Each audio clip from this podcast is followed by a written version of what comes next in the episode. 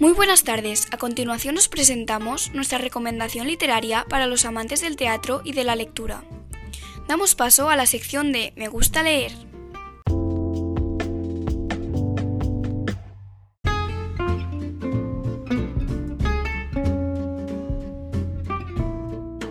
Salutaciones a todos y todas los que estáis con nosotros un día más. Hoy os presentamos Las bicicletas son para el verano. El autor de esta obra, publicada en 1984, es Fernando Fernán Gómez.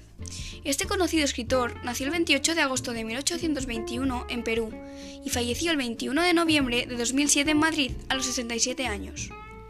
Fue ganador del Premio Nacional del Teatro en 1985 y de numerosos otros premios como actor, como director, como guionista y como escritor.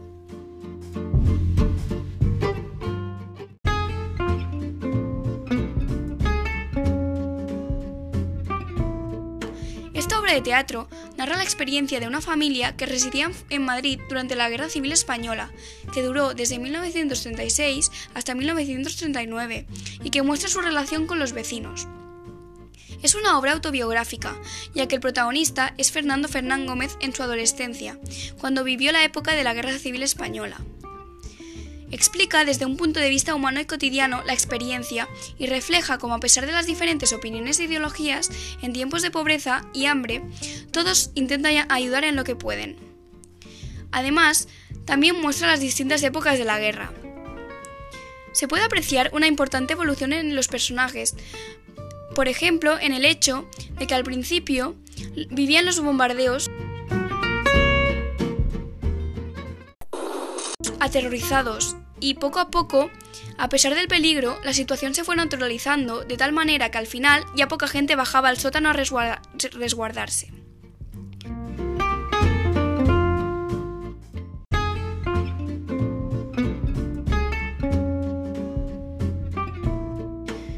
Los personajes principales son Luisito, su hermana Manolita, su padre Don Luis y su madre Doña Dolores, quienes conforman la familia protagonista, además de los vecinos, Julio, Pedro, Doña Antonia, Doña Marcela, Doña María Luisa, Pablito, María, entre otros.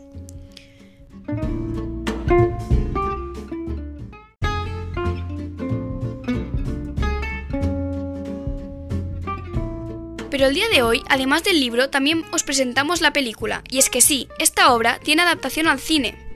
La película la lleva lleva el mismo nombre que el libro, Las bicicletas son para el verano, y fue dirigida por Jaime Chavarri. Los actores principales fueron Gavino Diego como Luisito, Agustín González como Don Luis, Victoria, Victoria Abril como Manolita, Amparo Soler Leal como Doña Dolores y muchos más. La película obtuvo diversos premios, entre ellos el de Mejor Película en los premios ACE de Nueva York. Todo el mundo sabe que en ocasiones las adaptaciones al cine de obras literarias no es siempre fiel al guion, sin embargo, en este caso podemos asegurar que sí lo es.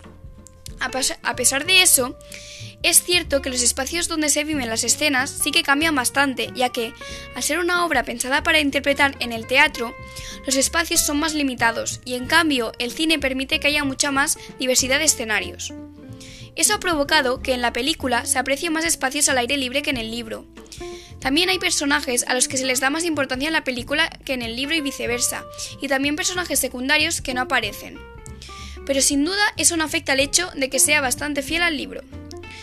Ambos finales coinciden, pero en el libro hay un epílogo en el cual el autor nos cuenta qué será de los personajes en el futuro, y eso en la película no aparece. Eso es, quizá, lo que más echa de menos en la película.